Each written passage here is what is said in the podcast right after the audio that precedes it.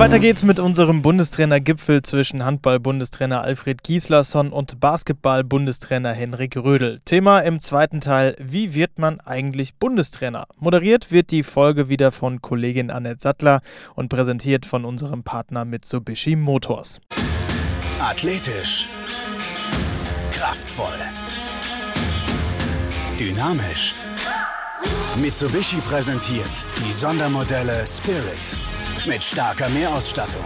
Fünf Jahren Herstellergarantie zum attraktiven Preis. Jetzt bei Ihrem Mitsubishi-Händler. Und ich freue mich sehr, dass ihr auch heute wieder dabei seid bei Teil 2 des Bundestrainergipfels Henrik Rödel und Alfred Gislason, präsentiert von Mitsubishi Motors. Athletisch. Kraftvoll. Dynamisch. Mitsubishi präsentiert die Sondermodelle Spirit mit starker Mehrausstattung. Fünf Jahren Herstellergarantie zum attraktiven Preis. Jetzt bei Ihrem Mitsubishi-Händler. Henrik Rödel ist immer noch bei uns, Alfred Gislason auch und wir werden heute in diesem zweiten Teil über die Karriere als Trainer der beiden sprechen. Ähm, wir haben das im ersten Teil schon mal ein Stück weit angerissen, zumindest bei Alfred Gislason, der Gang zurück nach Deutschland, ähm, starten aber in dem Fall mit äh, Henrik Rödel, weil es da tatsächlich einen komplett fließenden Übergang gibt zwischen dem Ende des, äh, der Spielerkarriere bei Alba Berlin und dem Einstieg als Co-Trainer. Das war aber nicht der einzige Job. Äh, du warst auch noch Trainer beim TuS Lichterfelde und Trainer der Internationalen Basketballakademie. Konntest du nicht genug kriegen? Ja, also der Hauptteil der Arbeit, den ich damals hatte, war natürlich die, die, die Übernahme äh, der, der, der, Jugendarbeit und dementsprechend äh, habe ich dort die, das Farmteam von äh, TuS Lichterfelde dann trainiert. Ähm, habe natürlich auch im, im Hauptverein äh, äh, mitgeholfen, aber das, äh, die Hauptaufgabe eigentlich war natürlich, äh, da diese Mannschaft, die, die Talente zu coachen. Wann in deiner Spielerkarriere war dir persönlich klar, dass du als Trainer arbeiten möchtest und wann ist es dir vielleicht auch ja zugetragen worden, hey, denk doch mal drüber nach, du wärst ein guter Trainer? Ich muss ganz ehrlich sagen, so um, äh, äh als ich so 25, 26 war, habe ich gesagt, das kann ich niemals machen. Also ich hatte wirklich überhaupt kein Interesse daran gehabt. Ähm, und äh, bin dann aber auch irgendwie ein bisschen reingewachsen da, da in, in verantwortungsvolle Posten als Kapitän der, der äh, von Alba Berlin, auch Kapitän dann der, der deutschen Nationalmannschaft, äh, wo man das Gefühl hatte, dass man ein bisschen was weitergeben konnte, dass man seine Erfahrungen weitergeben konnte. Und das hat mir dann auch äh, mit der Zeit immer mehr Spaß gemacht, wo ich gemerkt habe, also okay, ich kann vielleicht was weitergeben. und es macht mir auch sogar Spaß und ab und zu hört sogar einer zu. Ähm, und äh, ähm, ja, das hat sich dann so entwickelt, dass ich gesagt habe, ich möchte das unbedingt probieren. Warum war es im Alter von 25, 26 überhaupt keine Emotion, äh, überhaupt keine Option? Warum hat es dich so abgeschreckt? Ich glaube, das war so, naja, also ich, ich habe mir nicht vorstellen können, dass man äh, so, so eine Vielfalt an, an Meinungen und, und, und eine Vielfalt an Leuten trainieren könnte. Also für mich war es so, ich kann mich um mich kümmern und weiß, wie ich das mache jetzt hier als Spieler, aber äh, wenn ich mich jetzt da um jeden anderen kümmern müsste, also das wäre mir zu viel gewesen im Augenblick. Alfred, du warst Spielertrainer, hast also ja auch einen sehr, sehr fließenden Übergang gehabt vom, vom Spieler zum äh, Trainerjob. War das mehr oder weniger Zufall oder auch für dich wieder, wieder geplant und ein gewollter Weg?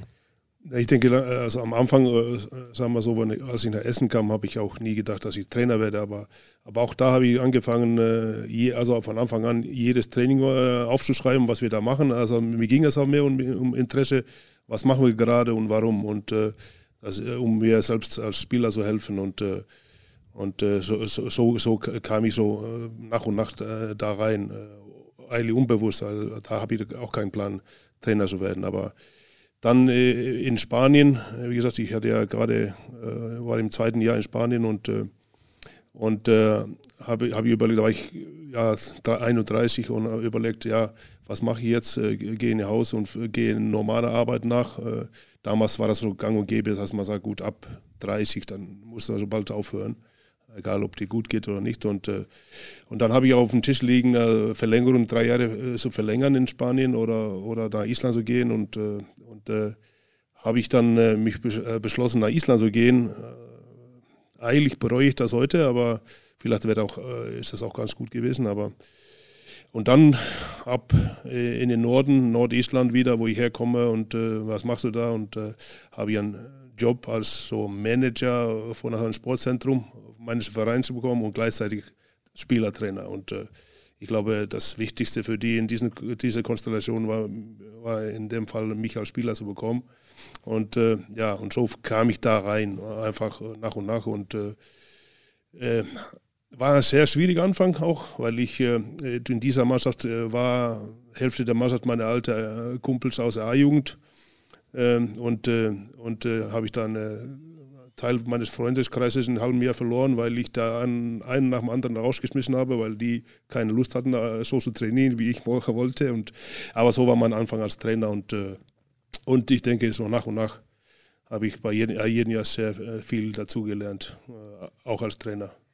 Damit hast du uns schon einen kleinen Einblick gegeben in deine Trainerphilosophie, zumindest in die Trainerphilosophie am Anfang und wie sich die dann noch verändert hat. Da werden wir natürlich später auch noch drüber sprechen im dritten Teil. Genauso auch ähm, mit Henrik Rödel. Ähm, mich würde allerdings ähm, erstmal nochmal interessieren, ähm, Henrik, du hast sehr viel mit Nachwuchsspielern gearbeitet. Brauchtest du diese Zeit, Arbeit mit dem Nachwuchs auch, bis es dann final in den Männerbereich ging? Also würdest du rückblickend sagen, ähm, das war eine wichtige Etappe, die zu gehen, die hat mich auch vorbereitet auf alles, was danach kommt? Ich habe ja sehr kurz nur mit der Jugendarbeit, äh, also mit der Jugend gearbeitet bei TuS Lichterfelde, nur bis, äh, bis zum Weihnachten ungefähr oder Januar. Und dann habe ich äh, äh die Männermannschaft übernommen von Aber Berlin, dann dort zweieinhalb Jahre gearbeitet ähm, und bin dann wieder zurück in die Jugend gegangen. Genau. Ähm, diese Zeit, die, ich zurückgegangen bin in die Jugend, war sehr, sehr wichtig für mich und ist sehr, sehr wichtig für mich. Ich habe sehr gute Zeit gehabt, das ist das eine, aber auch äh, da eine Möglichkeit gehabt, äh, ähm, wirklich viel an, an, an, an den Tools zu arbeiten und auch äh, mich selber zu finden als Trainer und äh, ähm, natürlich auch unglaublich Spaß gemacht, diese jungen Leute dort zu trainieren. Ist für mich also eine der äh, ganz äh, äh besonderen Aufgaben, gerade so im Alter zwischen 16 und 20, äh, diese, diese Menschen zu, zu trainieren und mit ihnen zusammenzuarbeiten, weil man erstmal selber von ihnen viel mitkriegt, aber es auch, glaube ich, sehr prägende Zeit für die Spieler ist und, und das ist ein, ein, war sehr, sehr lohnende Arbeit. Verändert es die Arbeit als Trainer, wenn man als Spieler erfolgreich war? Also klar geht man natürlich mit einer gewissen Vorbildfunktion in diesen, in diesen Job rein, aber hast du das auch gemerkt in deiner Arbeit, dass da einfach 16-Jährige sind, die das, was du erlebt hast, einfach auch unbedingt wollen? Ich glaube, das ist äh, äh ein, ein, eine, ein Türöffner, ähm, dass man ja, etwas darstellt, äh, ähm, einen erfolgreichen Spieler darstellt. Ich glaube, dass äh, aber danach, wenn man in die Tür reingegangen ist, äh, das eigentlich aufhört. Ähm, man muss dann mit dem Spieler halt eben arbeiten können oder mit der Mannschaft arbeiten können. Und äh, da hilft es dann auch nicht mehr, ob man ein guter Spieler war oder nicht, sondern ob du ein guter Trainer bist oder nicht. Und das ist schon ein sehr, sehr äh, äh, differenzierter Beruf. Er ist anders, man, man, man, man geht ganz anders äh, äh ran an den Tag und natürlich auch äh, an, an, an die Arbeit. Und wie Alfred schon gesagt hat, also man, man lernt da so viel, dass, dass man das kann man sich als Spieler in dem Augenblick gar nicht vorstellen, wie viel man da lernen muss und wie lange es auch dauert oder wie, wie, wie sehr man sich immer weiterentwickeln kann. Also das finde ich das äh, auch so unglaublich spannend ist am Trainerdasein, dass das nie aufhört und äh, dass man da wirklich auch äh, äh immer weiterarbeiten kann und weiter lernen kann. Auch das natürlich wieder der Aspekt, den wir dann am dritten Teil besprechen werden, die Trainerphilosophie, wie sie sich vielleicht auch verändert ähm, über die Jahre. Alfred, 1997 ging es dann für dich zurück nach Deutschland? Ja. Und zwei Jahre später in deine erste erfolgreiche Traineretappe, nämlich die äh, Zeit beim SC Magdeburg, 1999 bis 2006. Äh, ja, also erstmal ging es eigentlich ganz gut in Island und, und dann habe ich äh, halt, äh, bin ich, äh, war ich, wie gesagt, war ich, äh, war ich mir einig, mich zu Essen nach, nach da, zu meinem alten Verein zu gehen. und dann ja, haben die mich voll im Regen stehen lassen und sagen, okay, jetzt Unsere Trainer haut die jetzt ab. Das war, da stand ich gerade mitten in den Playoffs in Island. Du musst sofort kommen oder, oder gar nicht. Und äh, da habe ich gesagt, na gut, da komme ich gar nicht. Und äh, das Problem hatte, hatte ich dann in Island, dass ich hatte eine, war wieder eine kleine Firma da in Island und habe einen Nachfolger für mich an, angeheuert für zwei Jahre und ich habe ja keine Wahl, alles rauszugehen und bin schließlich in Hameln gelandet. In, in, und ein Verein, der schon äh, zu kämpfen hatte und, äh, und äh, wo ich in äh, eine ganz gute Mannschaft äh, vorfand, aber die haben mir vergessen zu sagen oder dass äh, acht Spieler anschließend abhauen würde. Also zwischen dem, was ich unterschrieben habe und wieder die Mannschaft übernommen habe. Und äh, die haben natürlich gesagt, ja gut, wo ist das Problem? Du kaufst dir eine neue Mannschaft zusammen. Aber wer weiß, äh, wer am frei am Markt ist in Juni und Juli, äh, da ist immer irgendwas faul und, äh, und da haben wir schon Schwierigkeiten. Wir haben eine sehr gute erste, sechste Mannschaft, sechs, sechs hingekriegt, und, aber, aber hatten da schon eine problematische Saison. Also in meinem zweiten Jahr, nachdem ich äh, unterschrieben hatte in Magdeburg, wurde ich natürlich entlassen. Das war meine erste Entlassung und äh, habe ich auch da viel gelernt und äh, ja, und dann ging es nach Magdeburg, wo, wo ich auch eine sehr gute Mannschaft äh, übernommen habe, die nicht ganz so das, die Erfolg hatte, was äh, gewünscht war. Und äh, ja, das da, ich denke, da so richtig, da ging meine eigentliche Trainerkarriere los. War schwierig, aber, aber hat sehr, sehr viel Spaß gemacht. Bevor wir da noch mal ein bisschen mehr ins Detail gehen, ähm, du hast damit quasi das zweite Mal in deiner Karriere eine sehr, sehr unpopuläre Entscheidung getroffen. Indem du gesagt hast, nee, ich bleibe in Island, ich komme jetzt nicht sofort zu euch nach Essen. Ist das was, was du von deinen Spielern auch erwartest? Ja, sagen wir so, ich habe äh, ich, ich ihnen gesagt, äh, ich kann ja nicht meine Mannschaft, die ich jetzt sechs Jahre aufgebaut habe, wo wir endlich mal, wir hatten ja, waren, waren ja ein paar Mal äh, deutsche, ne, isländische Pokalsieger und äh, die Ligameister, aber wir standen davor, eigentlich äh, die isländische Meisterschaft in den Playoffs äh, mit einer sehr guten Mannschaft zu sein. Da kann ich eigentlich mittendrin sagen zu meiner Mannschaft, Jungs, ich hier mit euch, ich fahre jetzt nach Essen. Und, äh, und äh, also da hätte ich immer wieder gemacht. Und, äh, und äh, ja, dann habe ich natürlich sind wir Meister geworden äh, letztendlich. Und äh, also brauche ich da die Entscheidung auf keinen Fall. Das fand ich aber eher von meinem alten Club etwas problematisch. In Magdeburg warst du dann der erste Trainer, der die Champions League gewonnen hat mit einer deutschen Mannschaft. Ja, also erstmal ging es sehr äh, sag mal, gut los. Wir haben, äh, ich glaube, in meinem zweiten Jahr sind wir, haben wir die ERF Cup gewonnen. Äh, nach extrem schwierigen äh, Voraussetzungen eigentlich und äh, schließlich dann deutscher Meister geworden in dem gleichen Jahr.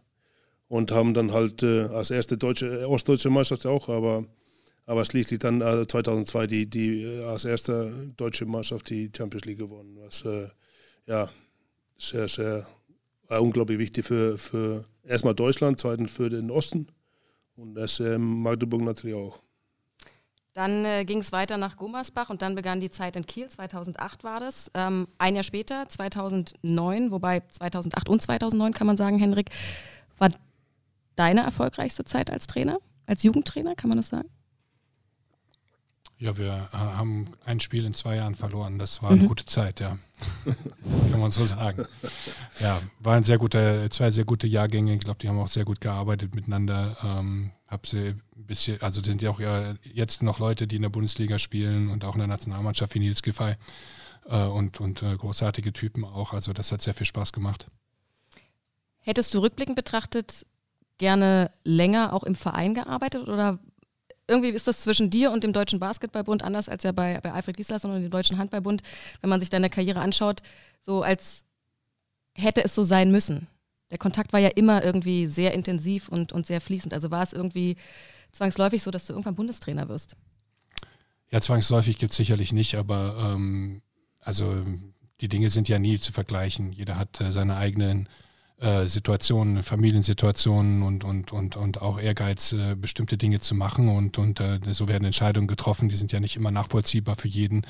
Ähm, aber ich bin also sehr dankbar für die Situation, die ich bekommen habe und hatte nach der Insolvenz in Trier die Möglichkeit, äh, äh, beim äh, DBB anzufangen, ähm, auch äh, als, als, als Assistenztrainer von äh, Chris Fleming die Europameisterschaft 2015 mitzumachen, dass wenn die Insolvenz nicht stattgefunden hätte, hätte ich diese äh, Europameisterschaft nicht mitcoachen können. Ähm, das war so ein bisschen der Auslöser dafür, dass ich mich auch weiter dafür interessiert habe, auch die Leute natürlich, DBB sich für mich interessiert hat. Wir hatten auch eine eine tolle äh, äh, Universiade äh, in, in dem Jahr und äh, das war, glaube ich, der Schlüssel für, für dann den Anfang der Karriere als, äh, als äh, U20-Bundestrainer zunächst und dann als äh, Bundestrainer A. Silber gab es da bei der Universiade in, ja. äh, in Südkorea, Sommer 2015 war das. Ähm, ist es ein anderes Gefühl, selbst eine Medaille zu gewinnen, als einer jungen Mannschaft zu ermöglichen und ihnen die Fähigkeiten mitzugeben, eine Medaille zu gewinnen?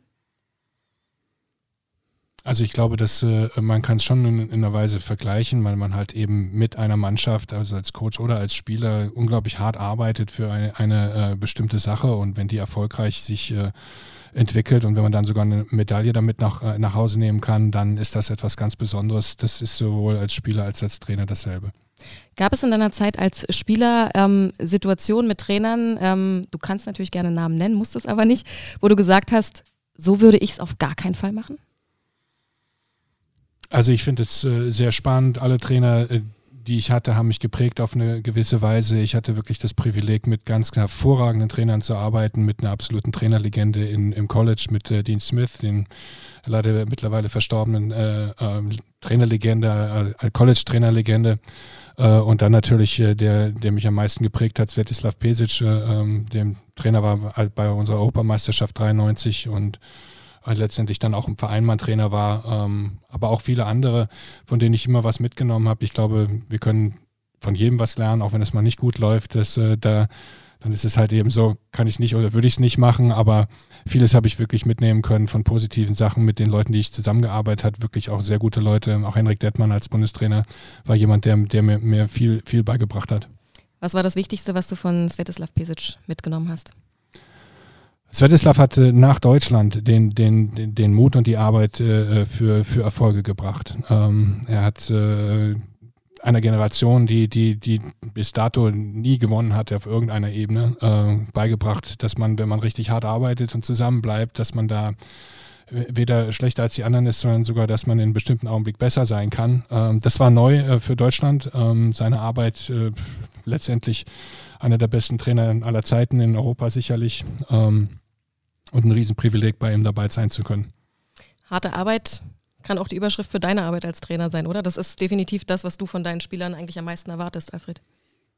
Ja, ich denke, ich habe äh, als Trainer genauso weitergemacht wie als, wie als Spieler, aber, aber, aber auch, ich muss auch sagen, dass ich äh, auch das Glück hatte, äh, wir haben ja gesagt, äh, mit vielen guten Trainern zu arbeiten und bei jedem von diesen Trainern habe ich äh, sehr viel gelernt. Äh, wie er auch sagte, das Gute und das Schlechte, was man, oder sagen wir so, was man machen soll und was äh, gut machen kann und was man am meisten lieber nicht machen sollte. Das hat man auch von diesen Trainern gelernt. Und weil jeder ist ja äh, fachlich anders und aber auch, auch mental oder charakterlich anders. Und ja, ich denke, dass so hat man nach und nach seinen eigenen Stil oder geprägt, also was man alles gelernt hat, auch von Gegnern. Gib uns mal ein Beispiel für etwas, was ein Trainer nicht machen sollte. Ja, ich hatte mal, äh, ich hatte mal, äh, also äh, ich kam nach Deutschland zu einem, einer Trainerlegende, Petr Ivanescu, und wir reden seit, glaube ich, 15 Jahren nicht miteinander wegen einem Satz, was missverstanden wurde. Und weil ich gesagt habe, ich habe viel, extrem viel von ihm gelernt, er war ein überragender Trainer. Also im mentalen Bereich, im konditionellen Bereich und, und wie man arbeitet und äh, der beste Abwehrtrainer, die ich hatte. Und, äh, und äh, ich kam, wie gesagt, äh, nach Essen in eine sehr junge Mannschaft, die ein Jahr davor äh, im letzten Spiel nicht abgestiegen ist, haben, haben sich gerettet und äh, haben eine super talentierte Mannschaft und wir haben dann, äh, wir haben unwahrscheinlich viel gearbeitet und mit Petre, der war ja auch ein neuer Trainer da. Und äh, wir verlieren mit einem Tor auswärts im letzten Spiel, sonst wären wir Meister geworden. Uns reichte, glaube ich, unentschieden und dann wären wir Meister geworden. Und, äh, und wir haben das nicht geschafft und, und äh, dann in, in dem folgenden Jahr haben wir noch äh, ein bisschen draufgepackt und noch mehr äh, trainiert und äh, wurden aber Dritter oder Vierter. Und, und dann in dem dritten Jahr und leider in dem letzten Jahr von Petre hatten wir, hatte also ist er völlig wahnsinnig geworden, erstmal, wie, wie viel er trainiert hat. Und äh, wir lagen dann halt, äh, sag ich mal, im November ziemlich abgeschlagen und äh, wenn man einfach übersäuert durch die Gegend läuft für jeden Spiel, dann kommt, kann nichts bei rauskommen. Und, äh, und äh, dann hat, weiß ich, dass der Chef der von Tuse Messing gesagt also er würde nie verlängert. Und ab dann hat er viel lockerer gemacht. Also da war alles viel lockerer. Und ab dann haben wir, glaube ich, äh, jeden Gegner weggefegt, ohne, äh, fast ohne Probleme und sind dann schließlich Meister geworden. Und äh, da habe ich in meinem Interview gesagt, ich habe da gelernt, dass mehr ist, in, also mehr ist nicht immer mehr. Da manchmal ist weniger ein bisschen mehr. Und, äh, und äh, ich denke, dass, die, die, dass diese Verbissenheit von Petre damals unbedingt Meister werden zu wollen mit mehr und mehr und mehr Arbeit, wo er äh, mitgekriegt hat, dass er nicht verlängert wird, äh, dann war, macht er ganz locker und ab dann waren wir nicht aufzuhalten. Und äh, irgendein Reporter hat mir das völlig umgedreht und sagte, wir sind deutsche Meister, weil Petri Ivanushko entlass, oder entlassen wurde.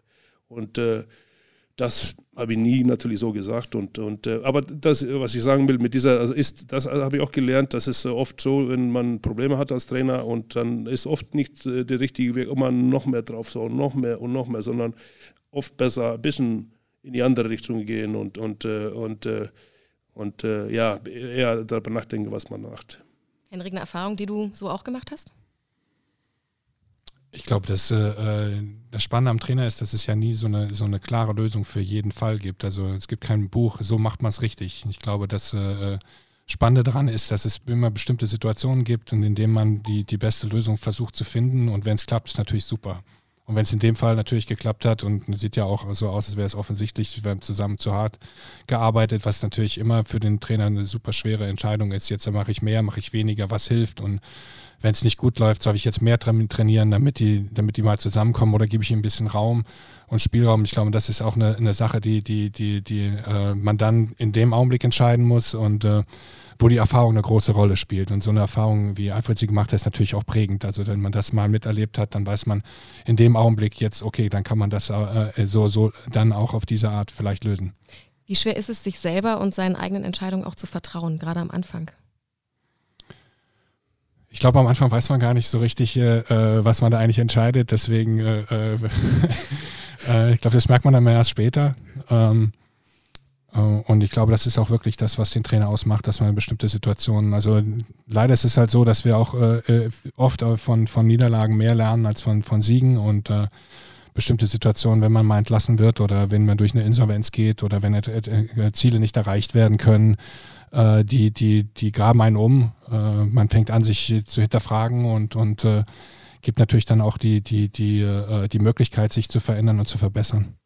Du hast ähm, die Insolvenz jetzt gerade nochmal angesprochen, du hast äh, Trier vorhin schon angesprochen. Äh, war das so das dunkelste Kapitel in deiner Zeit als Trainer? ja, mit das Dunkelste und das Hellste. Also der Tri hat mir eine Möglichkeit äh, zu geben, dort zu arbeiten äh, äh, in einer Situation, wo ich eigentlich äh, fast alle Entscheidungen mittragen durfte, nicht die finanziellen, aber, aber die sportlichen Entscheidungen tragen durfte. Ähm, und äh, äh, wir sind da einen Weg gegangen mit jungen deutschen Spielern, der sehr ungewöhnlich war zu der Zeit. Es gab da diese, diese Regelung, die es jetzt heutzutage mit sechs und sechs, sechs deutsche Spieler, sechs äh, ausländische Spieler gab es damals nicht. Und wir haben trotzdem mit deutschen Spielern gespielt und sehr vielen jungen Spielern gespielt. Und das war sehr erfolgreich und es hat äh, sehr, sehr viel Spaß gemacht, hat mich auch geprägt in meiner, meiner Arbeit als Trainer. Und dass es natürlich dann am Ende äh, mit einer Insolvenz ge geendet hat, ist, ist, ist, ist irgendwo auf eine Weise tragisch, weil es so eine so, so gute Zeit war für mich als Trainer. Aber das sind halt eben auch Sachen, äh, die, die man mitnimmt und von dieser Zeit habe ich auch sehr, sehr viel gelernt. Was war das Wichtigste, was du gelernt hast in dieser Zeit? Ich glaube, dass, äh, dass man, wenn man in, in einer nicht so guten Situation von außen ist, dass man, dass man diese Situation auch ein bisschen zulassen muss, dass man Spielern und, und Verantwortlichen Raum geben muss für das, was jetzt in dem Augenblick stattfindet. Ich war sehr verbissen auf, auf das, wie jetzt das weitergehen müsste und, und habe gemerkt, dass, dass das eine Situation war, wo, wo man den Spielern ein bisschen mehr Raum geben muss, um auch das Verständnis dafür jetzt zu sehen, wie die damit umgehen, mit dieser ähm, Situation nicht bezahlt zu werden oder auch für einige Spieler, die wir wirklich äh, auch erst ihre Karriere angefangen hatten, dann einfach gar kein Geld mehr zu haben, äh, damit umzugehen. Das war eine sehr schwierige Situation äh, ähm, und die, die mir halt auch einfach äh, geholfen hat, den Blick ein bisschen weiterzubringen. Inwiefern das dann am Ende vielleicht auch deine Entwicklung als Trainer beeinflusst hat, deine Philosophie als Trainer, darüber sprechen wir im dritten Teil. Natürlich auch nochmal über die Zeit von Alfred Gislason beim THW Kiel, denn ich glaube, auch da hat sich der Trainer und der Mensch Alfred Gislason extrem weiterentwickelt. Das alles also im dritten Teil unseres Bundestrainergipfels. Das war es für heute mit Teil 2, präsentiert von Mitsubishi Motors. Das war der zweite Teil unseres Bundestrainer-Gipfels. Einen haben wir noch. Im letzten Teil sprechen Handball-Bundestrainer Alfred Gislason und Basketball-Bundestrainer Henrik Rödel über ihre verschiedenen Trainerphilosophien. Bis dahin wünscht Christian Klein eine gute Zeit, macht's gut und bleibt weiterhin gesund. Musik